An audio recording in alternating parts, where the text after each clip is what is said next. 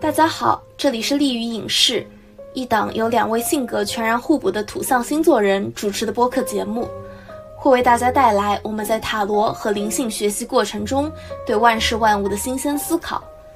我们希望可以和所有迷茫，当然有一点，不过好奇心更强烈的人一起成长。Hello Hello，大家好，我叫德暗淡。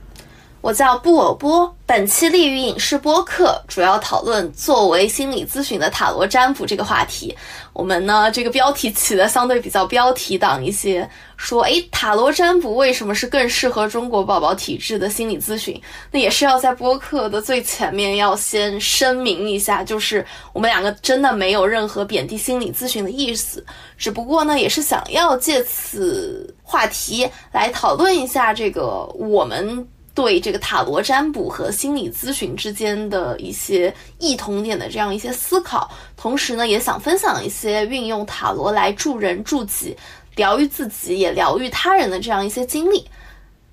那在节目最后呢，我们也会再综合性的来介绍一下我们这一档播客的一些后续计划。那要不，但我们首先先从心理咨询经历开始。好的，没问题。我觉得心理咨询问题由我来讲还是比较合适的，因为我从小到大，呃，因为自己的一些情绪问题，接触过蛮多次心理咨询的，其中有校园的心理咨询，也有进入社会后这种职业咨询师的付费心理咨询。其实我还蛮好奇校园的心理咨询的，因为呃，一方面的话，可能我觉得是，比如说初高中阶段每个学校都有的一个设置。但我确实没有听说过太多同学就是亲身去接受，比如说高中的心理咨询的这样的一些经历，所以还挺好奇的。是的，高中的心理咨询是需要你主动去问的。我们平时不是会有那种每周的心理课嘛？呃，所以说每个学校其实都会配备至少一到两个心理方面的老师的，而且在我的高中是有专门的心理活动室的。如果你有需求，你真的觉得现在的人生比较抑郁啊，比较焦虑啊，你学不下去了，你甚至想退学休学，你完全是可以联系心理老师，说我能不能来做做心理咨询？呃，我们当时的一个模式就是联系了之后，老师会跟你约时间，像午休的时间啊，或者课间休息的时间，如果他没有课。的话，你都可以去找他聊啊，那还听上去挺棒的。那我其实也比较好奇，就是比如说，你感觉学校里面的这种心理咨询师和你可能我们现在看到市面上的一些付费的心理咨询师，可能有一些什么样的一些区别呢？就是会有一些风格上啊，或者说是解决方法的这种途径上面啊，都会有一些什么样的区别呢？首先，我要强调一个很重要的区别，就是学校的不用给钱，走入社会之后找外面的心理咨询工作室是要付钱的，而且其实价格还不低。你懂的，就是去解决人们心理上、情绪上的问题，做这种咨询，其实价格都不算很低嘛。嗯，其次呢。呃，学校的心理咨询，它的目的跟呃，我走入社会后那些心理咨询师，真正的专业心理咨询师，他给你的咨询目的是不一样的。在学校，老师会更多的去探讨你为什么现在啊学业做不下去了。你学业做不下去，可能跟原生家庭有关，可能甚至跟你早恋的问题有关。呃，没问题，你尽情的去说好了。老师最后其实是会引导你啊，去往一个好的未来去。想象的，比如说我在高中的时候，老师会说，嗯，那你要把注意力放在你想考的学校啊，你自己未来想做什么专业啊，你的未来是什么样的？等到了未来更好的地方，现在的一切烦恼其实都不是真正的烦恼，他不会过度的追究你啊，父母对你做了什么，你的恋爱中对你做了什么，需要解决什么，因为啊。呃因为首先对于学校来说，他们可能觉得自己没有办法啊，去花过多的时间解决你一个学生现在关于家庭、关于恋人的问题。啊，其次呢，学校优先的保证是你在学校不要伤害自己，他要对你进行危机干预嘛，这是很正常的一件事情。那走入社会之后，那些心理咨询师是真正的专业心理咨询师，他是有义务帮你去解决你人生真正的困惑。嗯，那其实听下来，感觉学校的心理咨询相对来说还是服务于学校它的一个目的，就是平平安安的让学生进入到大学，或者是到大学的时候也希望学生能平平安安的大学毕业。通常就更多是确保你的不会有进一步的举动，而不是说来真正的处理你的问题。嗯，对的，反正就是职业的心理咨询师，他一定是有义务看看你现在的心理问题是不是本质上在成长经历上啊，在小时候有什么创伤之类的。行，那我们就是来聊聊你自己去经历过的这样一些付费的心理咨询师，可能呃，你有去咨询过几家不同的工作室，然后他们可能各自有一些什么样的特点？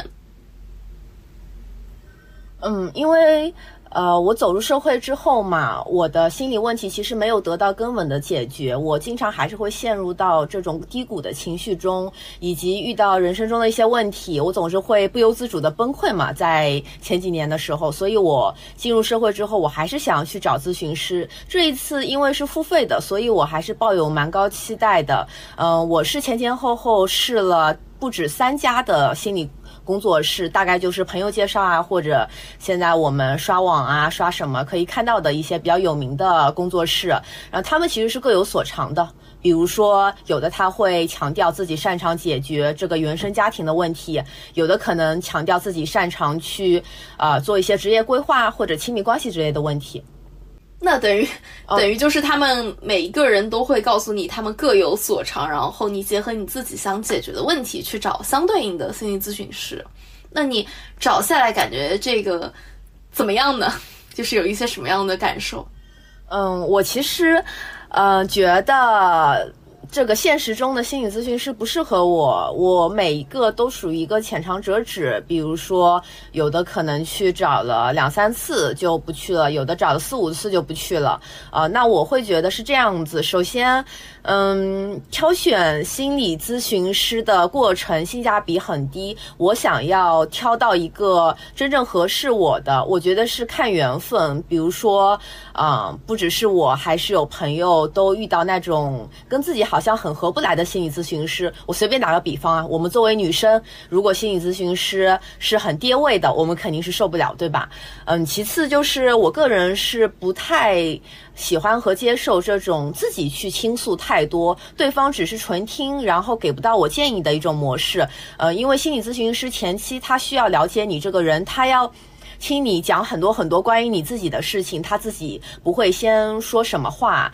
呃，他如果真的说什么，可能也是后期的事情了。这个过程我真的还觉得蛮累的，因为，因为我反复的在陌生人跟前去。剖析我自己，然后把我自己翻个底朝天，这种感觉我会非常难受，以及最后会麻木。因为最开始说的时候，我可能会一边哭一边说，之后呢，我可能就是麻木的在陈述一些事实，也不知道这个麻木的状态是好是坏哈。这就是让我想起之前就是有看到这种国外的表情包，就是说每一次去找新找一个新的心理医生的时候，就要给他重新。讲解一下你整个人生生平的这样一个 PPT，然后讲着讲着就已经是没有感情的演技机器了。呃，那其实我感觉吧，听上去就是一个就是因为还是代价太高了。我我们真的是有的时候花钱找罪受，就是会遇到这种跌位的心理咨询师。另外一方面的话，就是本身心理咨询这个过程还是。不可避免的有一点像，你要先把自己给剖开，然后再看这个咨询师有没有能力把你缝补起来。这个听上去好像是一个确实有一点痛苦的过程。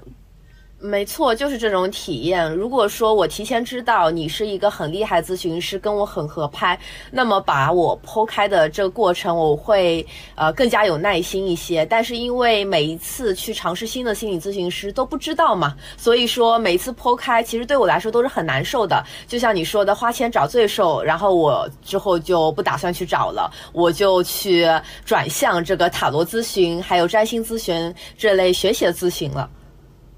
呃，或者我先插播一下我的，就是其实我的这个之前的这种玄学咨询的经历是非常非常初步的，可以说几乎都没有开始，所以我感觉先用我的抛砖引玉，然后来听你这个比较经验丰富的这样一些相关的玄学咨询，你觉得怎么样？好呀，因为我还挺爱算命的，所以我还蛮想知道，呃，像波这样一个我从认识开始，我觉得就比较唯物主义的人是怎么开始接触这方面的东西的。啊，笑鼠，其实我感觉这个是冥冥之中都会有一些契机。就我第一次想要算命，是因为这个当时大四的时候在等什么时候出保研资格的这个结果的时候。那那个时候属于我没有什么可以做的，但同时呢，我又很焦虑的想尽快知道结果，所以就病也算是病急乱投医吧。就那个时候也是通过朋友介绍加了很多东方跟西方玄学师傅的微信，然后呢，我是在里面，因为这个大四的学生嘛，也会比较在意性价比，在里面挑了一个相对比较便宜的这个朋友的朋友的友情价的卜卦。所以说呢，我找了他之后，他让我去拿两个硬币，然后掷六次，把结果告诉他。我还是问朋友借的硬币，然后就自己去掷了六次，把结果告诉他之后呢，对面就再也没有声音了。然后过了半个小时以后，他说感觉好像有一点算不出来。我本来还打算问这样一个便宜的师傅他会收多少钱，你告诉我说没收钱算不出来，那我觉得可能他能力确实不太行。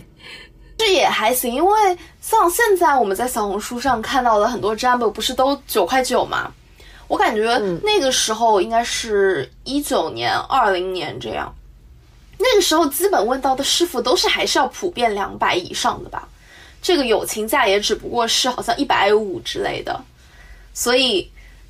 所以感觉就是市场已经完全变化了呢。总之就是找了他之后，他说：“哎，算不出来，就是感觉可能是和我当时比较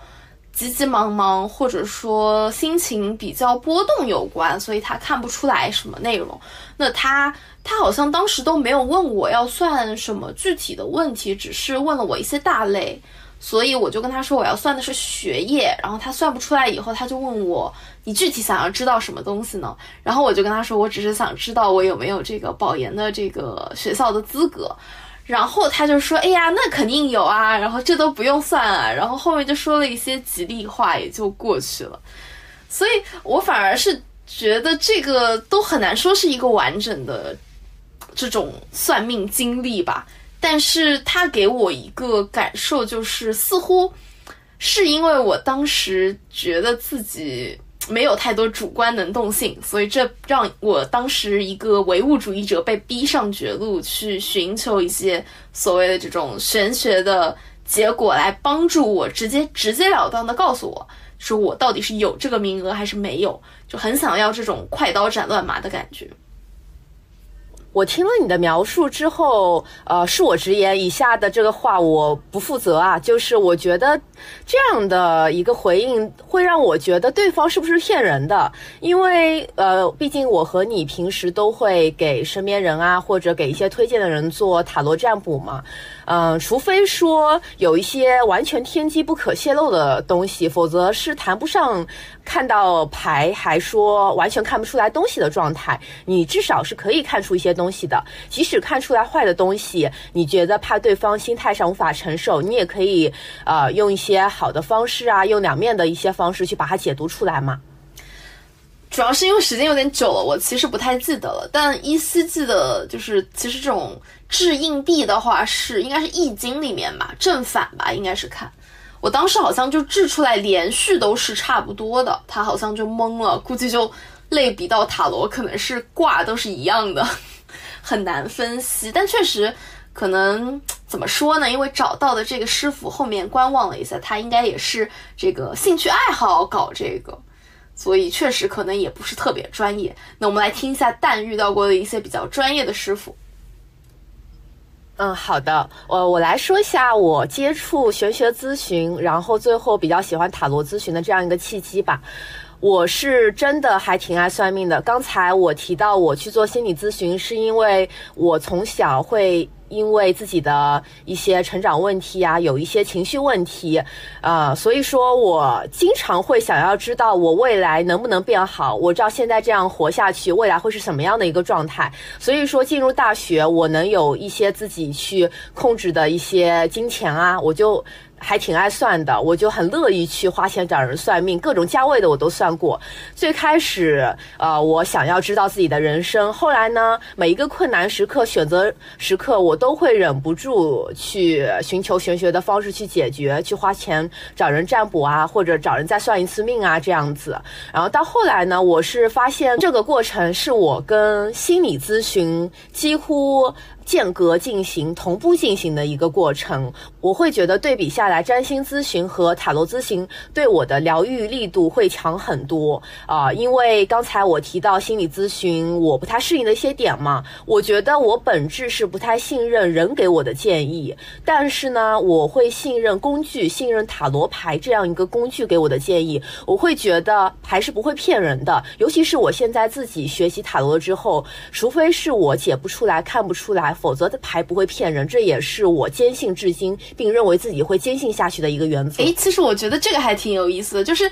你会感觉你相信塔罗、相信占星，是因为相信塔罗和星盘这种工具，是吗？而不是比如说相信冥冥之中肯定会能够这个通过某一种方法感受到天机。就是你到底相信的是这个工具呢，还是相信宇宙的信息？这个是一定正确的这件事。嗯，我觉得如果要去二选一的话，我想我更相信的是工具。我觉得这个工具是一个媒介，它可以帮我接收宇宙的信息。也许宇宙的信息不会以特别直截了当的方式告诉我，它会有一些模糊的地方。但是呢，他说的就是真相。如果我会解牌或者帮我看的人会解读，那么我就可以预知到这样一个真相。get，那这样子确实，我我其实前面在听你说可能这个心理咨询的一些缺点的时候，我有设想是不是也和像塔罗啊，其实这种占星啊，它不需要你说太多你自己的事情，我们默认其实这个牌应该都会展现，或者说你的星盘就已经展现了部分你的经历，这种感觉，这样就比较省心一点，就不需要再再次在阐述的过程中感到受伤。确实，你说的这个是很重要的一部分。像心理咨询师，他会让你去说很多很多关于你自己的事情，因为他不会占卜嘛，他也不会说什么占星，他只能通过你的阐述，慢慢拼凑起你这个人的全貌，或者去猜测一些你在说谎的部分。但是呢，如果我去找塔罗，我其实如果不愿意的话，我可以不需要交代过多信息，我只需要说我要问什么什么什么东西，能不能帮我看一下？那么如果果塔罗师是比较厉害的话，其实呢，牌本身就会暗示出我现在的一个状况和我过去的一个状况。那么塔罗师会说啊，你过去是什么样的，你现在是什么样的，是不是呢？我说是，那我们可以继续很愉快的聊下去了。啊，是的，在你讲的时候，我突然想到，就是呃，因为心理学这两年的咨询应该新出现了，也有一套卡叫欧卡嘛。我有一个这个正在研究一些心理咨询的朋友有提到，这个欧卡就是有点类似，它可能会有不同的内容让你来编故事，然后希望你自己在编故事的过程中感受到你好像一直会提什么样的东西，你可能人生就是卡顿在这里。但如果这样的话，我我突然觉得好像跟塔罗你刚刚讲到的一些优点是有共通性的，比如就。不需要直接的告诉心理咨询师你有一些什么样的伤痛，但是似乎也有一定的不同性，就是还是依赖你去主动的讲很多很多的东西，然后对方是一个接收者的身份。确实，如果从这个层面的话，塔罗跟占星的好处之一就是你作为这个付费的人，你不需要说太多话，你只需要听对面说很多话就可以。哎，你说的那个欧卡，我还挺好奇的。我听你的说法，我觉得它有点像在引导对方去进入一个去探索无意识的状态，就是有一点像所谓的自动书写，就是说，呃，让你在一个抛弃自己。现实意识的状态的情况下去接触自己一些无意识的东西，然后慢慢的，你可能不由自主的在讲故事的过程中，就把自己心里最伤痛的，甚至你自己都察觉不到的东西讲出来，是这样子理解吗？是的，是的，就是就是，其实我感觉这样的一种内容的心理咨询，可能就会比这个你前面讲到的一些最传统意义上的心理咨询可能会更容易接受之类的，但确实感觉这一部分在国内目前可能也刚刚起步吧，或者说很多人知道了这件事之后，就会去自己购买欧卡来这个自己来尝试，而也不一定是真的会再去付费做比较高昂的这种欧卡训练。哦，那我觉得塔罗牌好像也能实现这样一个能力诶，因为最近不是又读了一些塔罗相关的书嘛，然后呢，我尝试去做塔罗冥想，比如说我会面对一张牌或者一个特定的意象，比如说玫瑰，我自己打开本子，就是和它有关的任何事情、任何故事，我都会不假思索的写下来。这个过程，我就会发现写下来的过程可能会写下自己的一点阴暗面，然后感觉跟这。这个还挺像的，是的，是的，这个其实也就像这个有一个心理学公众号 Know Yourself，他们一直在做这种正念书写的训练营。我感觉可能就是这种表达跟书写本身也确实能够让你意识到很多心理上的问题，在可能没有那么严重，真的需要一些这个。真的是医疗层面的介入的时候，其实这也是一种很好的自我抒发的方式。那其实你刚刚提到了这个学习塔罗过程中塔罗冥想吧，那我们就不如进入下一环节来聊一聊这个，在我们两个人其实现在都已经有入门了塔罗之后，我们感觉塔罗给我们带来的疗愈感吧。好呀，好呀，你先说，你先说说看。好，那就先从我开始。呃，其实首先的话，可能先插播一个，我觉得学了塔罗之后的好处就是，原本啊，我觉得我还算是一个看上去比较好说话的女生，所以说呢，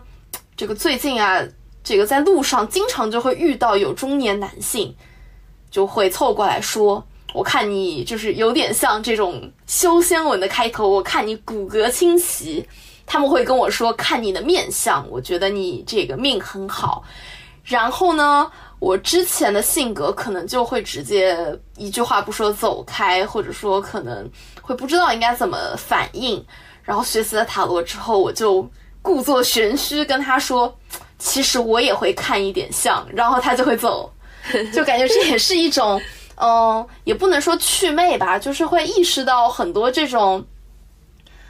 骗子啊，这个跟真正的可能，你真的是在学习运用一些技能去这个感知到，无论是这个人的命还好，还是说来感知到一些宇宙的信息也好，这个中间是会有很明显的一个差异的。这可能也是学习塔罗对我的一个很重要的第一点的一个启示。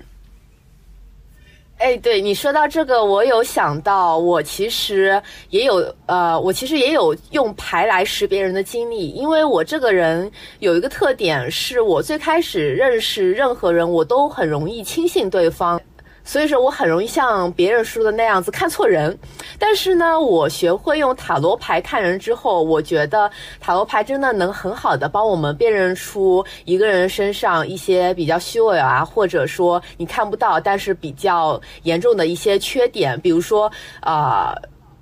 比如说，就是有女生来找我看这个啊感情的案例啊，她很投入啊，很陷入啊，那么可能会抽出一些跌位牌，在暗示她原来这个人现在在 PUA 你，在掌控你，或者说抽出一些含狡诈含义的牌，他现在说的话不是真心的，他在欺骗你。那当然了，也有。最明显的就是有些恋爱问题，你直接就能抽出男方其实有另外的感情状态在，或者已经心不在你这了，在观望其他的机会。那这种我觉得，其实我帮别人看出这种，我觉得是积福报的一种模式。是的，是的。哎，不过其实，在你讲的时候，我想起来，因为我之前还这个在入门这个雷诺曼嘛。就是另外一种这个占卜体系。我在看那个雷诺曼的那个其中的一本书的时候，我有印象很深的一个案例。他就是说，这个好像是遇到了一个推销员，然后呢，他觉得这个小伙人挺好的，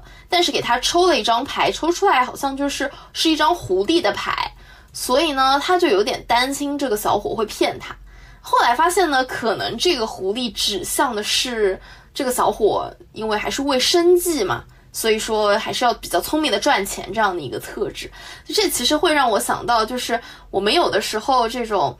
塔罗来辨识一个人，感觉如果遇到很不好的牌的话，或许就是心里面提高一下警惕，然后同时再去有保留的接触，这样子可能是不是会更好一些？这样其实是能够帮助你去。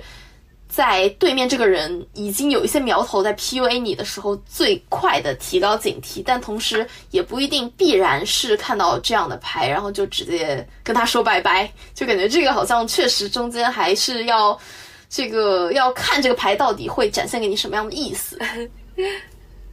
是的，每张牌都有两面性，尤其是一些展示人物特征、比较能直接反映人物性格的一些牌，它就是有两面性的。如果说抽出一张教父牌，抽出一个皇帝牌，那他这个人本身他有一定的资源在身上，然后呢，他很聪明啊，他有很多可以教你的，这是没问题的。只是说，如果你真的深陷在跟他的感情中无法自拔，你已经到了一个自我消耗的阶段，我可能就会提醒你哦，这样。的一个人物，他可能会存在，就是想要掌控你，对于掌控欲比较强啊啊，这样一些甚至比较跌位的可能啊。我觉得，呃，我觉得如果能通过排对一个人做更全面的了解，其实是一件好事。就是尤其在有一些人很会伪装的时候，真的是能够捕捉到他的一个性格特点的。行，那我们简单的先。插播了一些比较有意思的这种学习塔罗的好处以后，我们就来具体聊聊这个如何用塔罗进行自我疗愈。呃，我们要不先从这个抽日运这件事情开始讲起吧，因为我确实感觉日运这件事情是我们两个人开始之后都觉得很有收获的一个方法。那要不我先来简单的讲一下这个抽日运我们两个人在使用的方法吧，就是因为我们。呃，我之前其实一开始抽日运的时候是看了这个 B 站的 UP 主龙女塔罗的视频，那他呢其实是推荐了一种方法，呃，日运也是抽三张牌，但是和我现在用的这个体系不太一样，有点让我一头雾水，但还是在这里也介绍给大家。如果你觉得适合你的话，其实各位听众是可以去尝试一下的。龙女她的话会每天先抽一张主牌。然后呢，以十字的形式再抽一张辅牌叠在上面，同时呢，再额外抽一张建议牌，然后翻开来看呢，等于说这个它是好像是不看逆位的，就不分正逆位，它全部看作正位。然后这个主牌就代表你今天的主要的一个基调，辅牌可能会补充一些细节。建议牌呢，可能就会告诉你今天适合做什么样的事情啊，或者适合要注意什么事情这样的一个 牌阵。我实际做起来一头雾水呢，一方面可能是因为这个那个时候还是新手，所以对很多的牌意啊很难和现实生活中的一些事情对应起来。比如说，如果你看到一张高塔牌。它也不一定是你的生活今天天崩地裂，也有可能是你看到远处有一个很高的楼，对吧？或者你经历了有很多高楼的地方，这样子去走，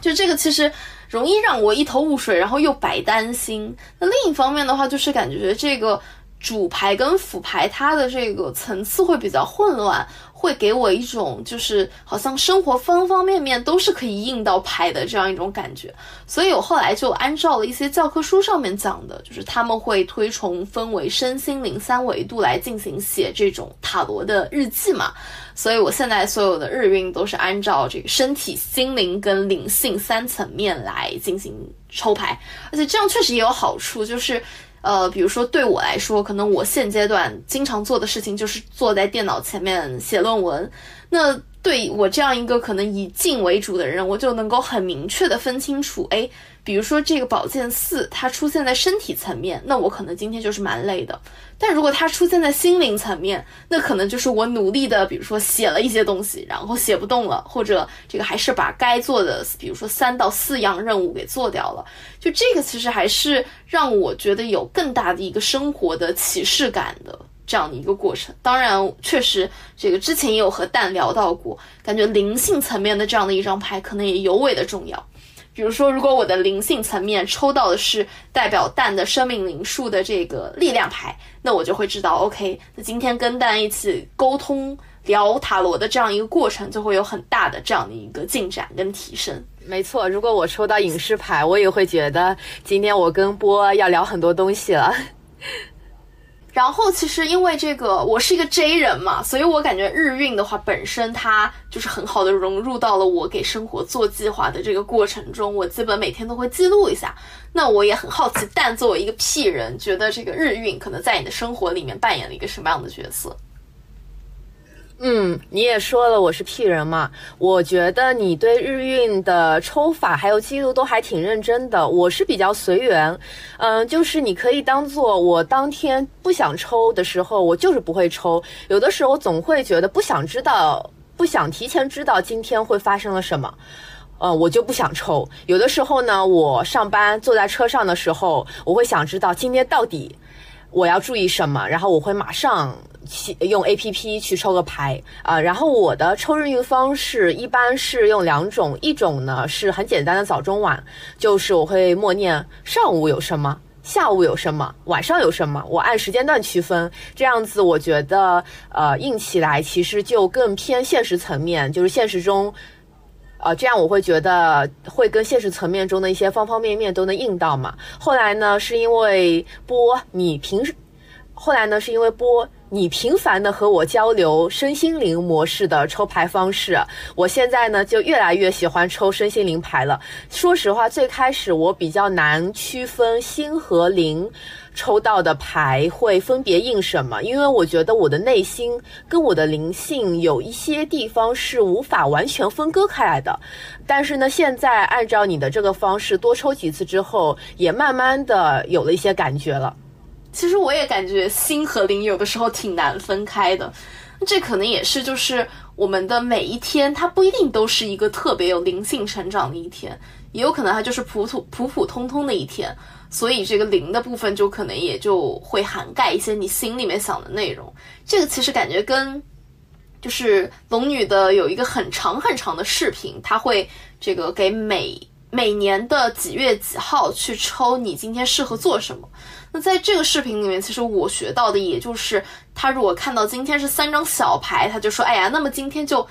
都不重要，或者说这个就算是好像有一点凶的牌，都也没有关系，因为就是小牌。但如果出现了很多大牌的话，通常他就会说，哎，那我觉得这个今天可能就比较重要，那我们可能就需要按照大牌的方式来好好的去度过它。那感觉可能身心灵啊中间的这个区分也有差不多的意思。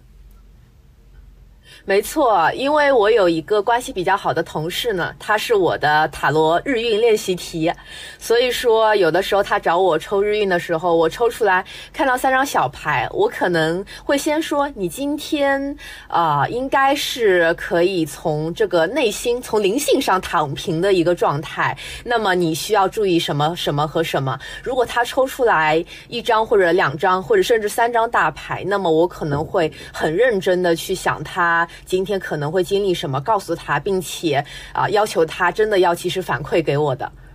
是的，这就其实有一种，不是人生不是按照既定的节奏过的，而是真的有很强的那种浮动的波动感。我们只要抓住每一道应该要抓的浪就可以了，那种感觉。对，然后日运它真的有让我这个 P 人更加强人生的体验感，因为你懂得 P 人生下来就是来体验人生的嘛。我会觉得我去抽日运有经历啊，这个一天经历下来了，然后再去复盘，发现我比以前过得更加积极、更加正能量一些。因为以前我总是会觉得啊，每天日复一日的工作好枯燥、好无聊，呃，我怎么人生这么无聊啊？怎么这个时间过得那么快呀？但是呢，我抽了日运，然后自己又去复盘了之后，我会觉得啊，原来我每天过的都是不一样的。我每天经历的一些特别的事情，以及我每天的心态，可能都是截然不同的。那我其实还蛮推荐，如果我们的听众中有跟我以前一样想法的人，觉得人生怎么那么重复、那么枯燥，你们也可以尝试自己去研究一点塔罗或者类似其他的东西，去尝试抽日运，因为我觉得这是非常有效的疗愈方式。哎，其实我突然想到一点，就是日运本身。呃，我之前有看到一些教科书，或者说有一些视频的建议，他就是说，有的人一大早知道自己今天的命运，就会开始慌张，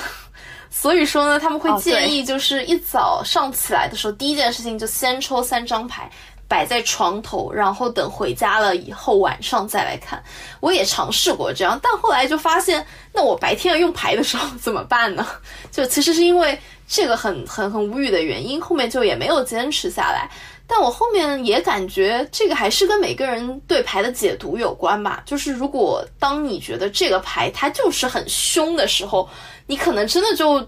就觉得我今天要完蛋了。但是如果你能够意识到，就算是传统意义上的一些凶牌，它其实也都有反过来很好的意思的话，那你可能就也不会担心，比如说早上看到不太好的牌，今天一天该怎么过这样的负面情绪。怎么看待胸牌？呃，尤其是看待呃经常出现的日运里啊，经常出现胸牌这件事情，呃，可以有效的帮助我们锻炼心态。在这方面，我还挺有感悟的。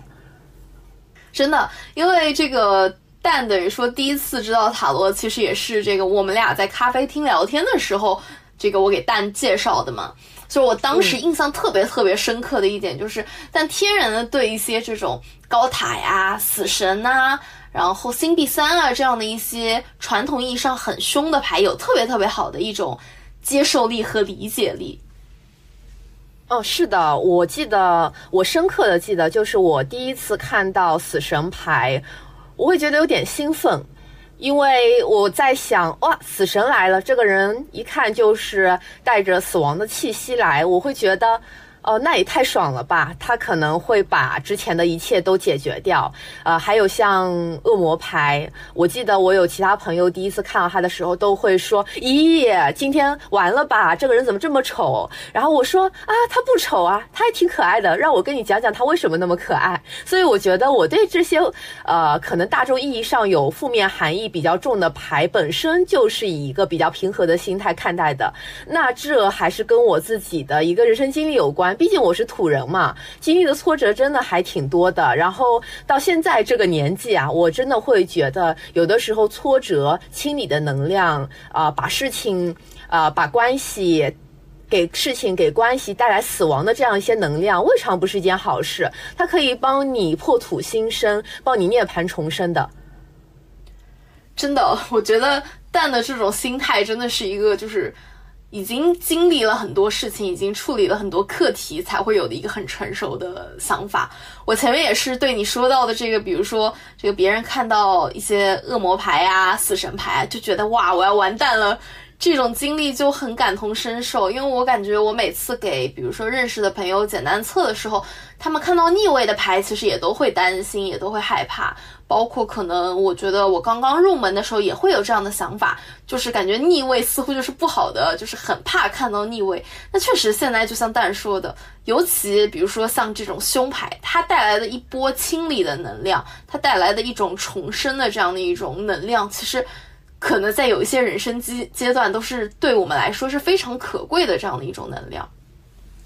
是的，呃，说到这，我想到一个关于我自己的例子，也是抽日运中抽到凶牌的例子。呃，有一段时间，就是我在塔罗学习的一个阶段中，我当时一直在学塔罗的理论，然后呢，我在理论中就是学的越来越晕头转向，我就心里在想，什么时候才能去学到实践呀、案例方面的东西？因为我这个人本身就对具体案例、具体分析这件事情比较感兴趣嘛。正好是在那个阶段，有一天我抽到了一张高塔牌，呃，我当时第一反应是，完了，今天我该不会跟谁吵架吧？今天我这个工作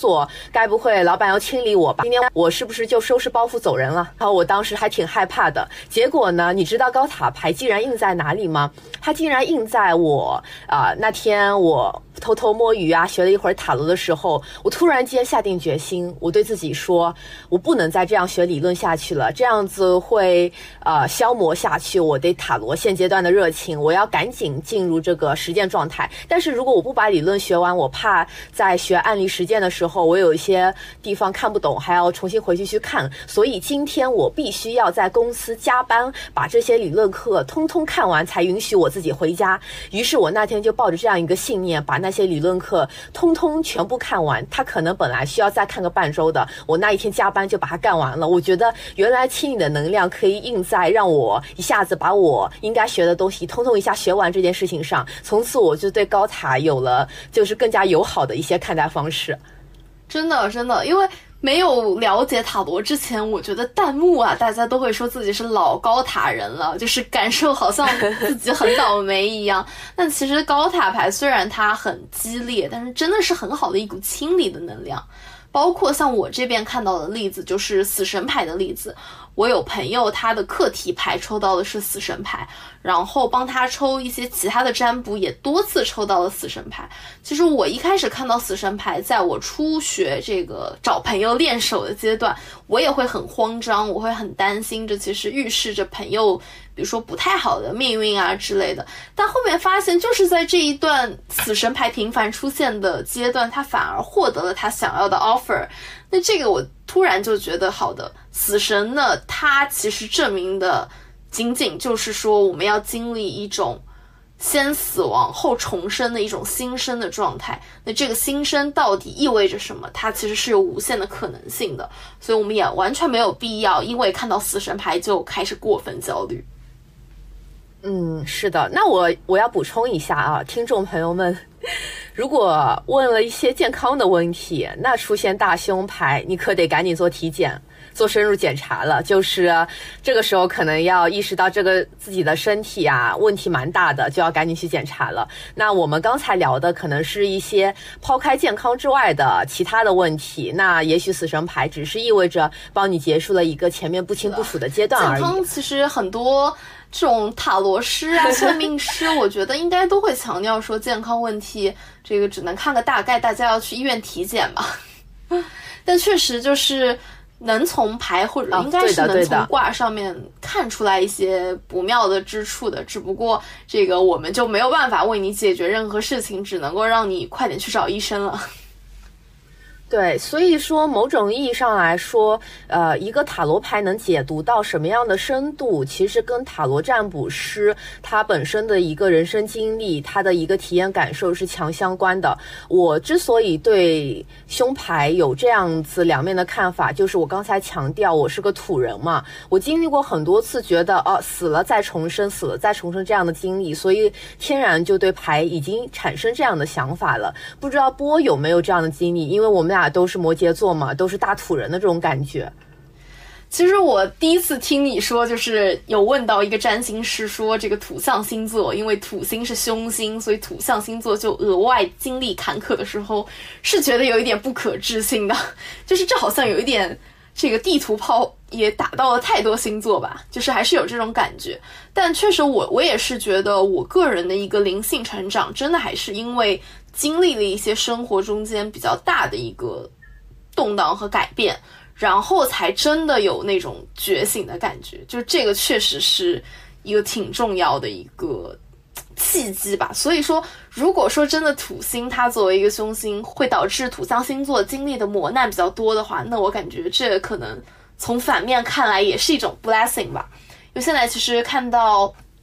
一些特别圆满的牌啊。我也会有一点警惕的感觉，比如说之前跟蛋在分享世界牌，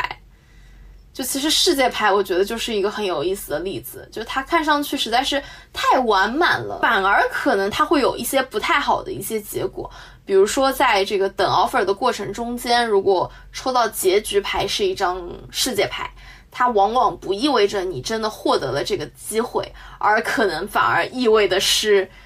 你这件事情结束了，就这个确实是我们需要去认识到，所有的事情都是两面性的，主要还是要看我们怎么解读这个问题。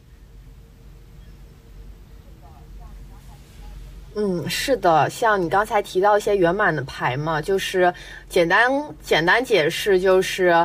啊，当王子和公主终于走到结婚这一步的时候，我们以前。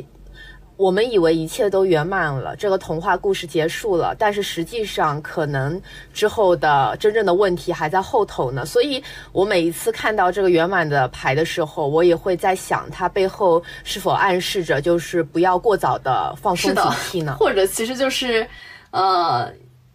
比如说我有的时候给自己抽牌嘛，我抽出来特别圆满的牌，呃，它可能代表的是我现在的一个状态。但是如果说我问他，哎，那我未来是不是可能也会在同一件事情上面经历比较大的改变呢？那他反而也就会给我，比如说高塔牌出来，那我就会知道，OK，这种圆满它不一定是真正意义上我们那种童话故事结局里面王子和公主幸福生活在一起的这样的层面的圆满，而。可能仅仅是意味着你现在这个阶段你也只能做到这样了，那你就这样吧，你就直接开摆吧，就可能反而也是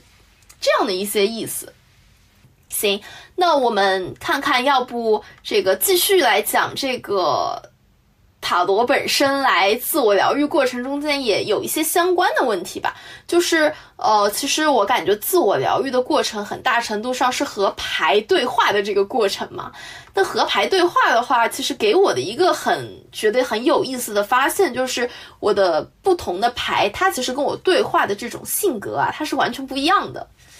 这个我不知道蛋有没有这样的一种感性的认知。嗯，还挺明显的，还挺明显的。因为，嗯，首先就是虽然我有几副牌嘛，但我啊比较常用的就是我手里这副百年韦特嘛。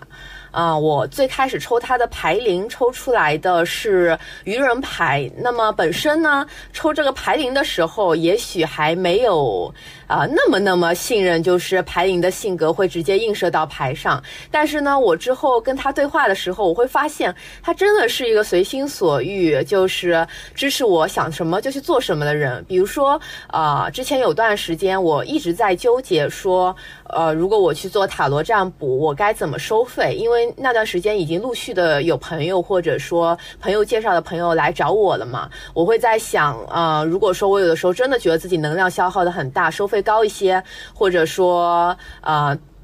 我会在想，如果有的时候我真的觉得自己能量消耗很大，需要收费偏高一些，是否是可行的？我问了这个牌好几个问题，然后呢，他最后给我的一个答案都有点模棱两可。我就在想，那他是什么意思呢？我高点他觉得 OK，低点他也觉得 OK，然后我就去问了一个问题，我问他是不是我收什么价格你都无所谓，然后他回了我一张是。啊，我就知道了，这不愧是愚人牌呀！愚人牌，因为我自己的应该是灵眼牌，是愚人牌灵，我就感觉愚人牌就真的很像小朋友，就是他会有一种很天真，什么都可以，什么都无所谓的一种这种很可爱的天真感跟挑战感。那要不这个我们还是先回来这个给听众朋友们解释一下什么是牌灵，怎么抽牌灵，包括抽牌灵之前应该要怎么样做一个进化的工作。牌灵的话呢，它本身其实是这个，你拿到一副新牌，然后呢，你进化了以后，你把这个牌里面的二十二张大阿卡纳牌挑出来，挑出来之后呢，就把它们这个呃洗牌呀、打乱呐，然后自己从里面挑一张你觉得最符合这张牌这一一整副牌牌灵的这样的一张大阿卡纳牌，然后那这它就是你的牌灵。所以说，这个其实抽牌灵之前，因为我是比较随便的人，我就没有怎么进化过。但但我听说，其实你现在已经有了这个一套比较成熟的进化过程。啊，好，让我来给大家介绍一下我怎么进化我手里的新牌的。嗯，我的进化方式其实比较简单，因为我是个屁人，我就是很难接受那种非常复杂的呃进化和抽牌方式嘛。我是选择拿到之后，就是去放在碎金里，碎金其实买下来挺便宜的嘛，放到碎金里放个几天，美名其曰消磁啦，消磁就是啊净化掉它之前身上不好的能量，或者说被别人碰到过的一些乱七八糟的能量啊。净化掉一些垃圾残留，然后呢，我还会额外做一件事情，就是我在真正拆牌的当天，我呢会郑重的坐下，啊，避开其他干扰，比如说，如果我的猫非要在我旁边走来走去，我也尽量控制自己不看它。呃，我在心里会做一个 三十秒到一分钟的小祈祷。这个祈祷内容，我是觉得自己定就行，因为我主打一个自己认为自己说出来最顺的话，才是最有信念感的话嘛。啊，我可以给大家介绍一下，我大概会说什么。我会说，谢谢你选择来到我身边，希望你现在把所有垃圾能量通通丢掉，以后帮助我和其他人解决问题，迎来爱和美好的人生吧。然后在这个过程中，我就是对着牌闭眼嘛，我会觉得我是真的能想象到牌正在被我净化，啊，这是一个想象的过程。嗯，我的脑子里其实会出现我面前这个牌，它的一个。所谓的想象出来的一个能量场，然后呢，我会看见他的身上的能量的一些呃颜色呀，我会把一些看起来不太好的能量从这个牌里用我的意念把它抽出来，然后呢把它提起来，然后把它打散在空气中，或者把它送出到窗外，只留下我喜欢的能量。那么这样一个净化仪式就完成了。天哪，我感觉你的这个整个净化仪式涉及到这种。辨别能量的颜色，它本身已经有很强的这种，就是有一种通感的感觉，听上去已经是特别特别成熟有效的一个净化方法。大家听众朋友们也都可以有缘的话，可以试着学习一下。呃，然后现在可能如果排跟了我一周，跟着我看了一些问题，我偶尔突然会觉得。那我来净化你一下，再看下一个问题吧。我可能也会做一个差不多的一个仪式，就当做我把牌净化了。嗯，我的这样一个东西是自然而然产生的，就是我会觉得我自然而然会在祈祷的过程中闭着眼就能想象到这样一个画面。我自己是不确定这样一个画面是不是每个人都会自然而然想象到的。我会觉得，呃，这是一个想象力的一个视觉体现，有种这种感觉。其实感觉应该还是和每个人的天赋点点在哪里是有关的，因为我一直觉得我其实对，呃，塔罗还是相对比较有一些麻瓜式的这种接触方式吧。我通常可能更多的还是。呃，动用一些这个，比如说触感，或者说是当下的一些直觉去跟这个牌接触，或者说更多的还是跟牌面本通过牌面本身来和牌进行一个对话。所以说，可能就确实没有这样的一个过程。但这个时候，可能抽牌灵就对我来说就会比较能帮助我直截了当的知道这个牌它的性格是怎么样的。比如刚刚跟蛋蛋说到的这愚人牌，它就会比较天真可爱。那相对应的可能，呃，如果是太阳为牌灵，它也有一种天生乐天派的感觉。但相比愚人牌灵，它可能会更有那种，就是不只是随便你做什么都可以，而是你一定要冲冲冲，就是相对来说可能会更加有动力一些。那反过来呢，就是如果说刚刚说到这些牌，它都比较温柔或者比较可爱一些，那其实有一些牌，它的性格是会让它变得特别一针见血的。比如说，有的牌是这个，呃，力量牌灵，像蛋蛋这样生命灵数的力量牌灵，那它本身可能相对来说还是会有很强悍、很坚决的这样的一些能量在。那同时，呃，其实我还挺经常抽到，比如说战车牌灵。那战车牌灵的牌，我也觉得他很擅长做这种。Yes or no 的这种问题，就很擅长帮你判断一些事情或者确定一些事情。那这个可能就是所谓的有的牌温柔，有的牌非常犀利。嗯，可能也有的牌它相对比较聪慧，比如说像魔术师这样的牌。那这个确实就是一种，是一种获得新牌的乐趣吧，就会让你觉得你真的是在交一位新的朋友。这个朋友有各自不同的性格，然后你也可以，比如说这个。需要疗愈的时候去找温柔的牌，需要明确的做出一个选择的时候去找犀利的牌，那这个就变得对我一个 I 人来说很能够满足我的为数不多的一些社交的需求。呃，是的，我是有了解到波波平时真的很爱跟牌对话，而且也推荐我经常跟牌做一些对话。啊，说实话，其实，在你推荐我做这件事情之后，我跟牌对话的次数。呃，两只手都能数得过来。我好像更倾向于用牌去了解别人。我就是偶尔真的很想知道牌在想什么的时候，或者真的自己很焦虑的时候，才会说跟牌这样子一来一回的对话。我觉得这是不是因为你是 I 人，所以说你能在自己一个呃一个密闭的一个自己家的一个房间里跟牌就完成这样一个社交过程？有可能，而且。因为像哎，这里也可以提前预告一下，我们之后应该会聊塔罗和 MBTI 之间的关系嘛。我觉得这可能也和 INFJ 的这个 NI 功能很强比较有关系。因为 NI 的话，我们就是很喜欢自己的直觉里面得到一个答案。那我觉得这个过程很自然的就可以变成我和牌进行聊天的一个过程，而且我感觉有点像就是呃，像海绵宝宝问神奇海螺。的那种感觉，就是会遇事不决来问问塔 塔罗的这种感觉，然后也很明显的感受到，比如说，但如果有一些这个塔罗方面的困惑，那可能会优先的跟朋友来问啊，跟比如说我们之间来沟通啊。那我确实一方面也是会习惯性的，比如说和一些有安全感的朋友沟通，另一方面我可能也会去找牌来聊一下，你觉得我怎么做比较好？这确实可能是。这个之后可以在 MBTI 期里面好好聊的内容。好，好，好，我突然觉得我没有点题了，因为像你这样子跟牌聊天来问自己到底该干什么呀，到底该怎么做呀？我现在很孤独啊，我来跟你聊聊天，这样的做法其实也是一种自己给自己做心理咨询的过程。哎，啊，是的，就是是一个这个更适合 I 人宝宝体质的心理咨询。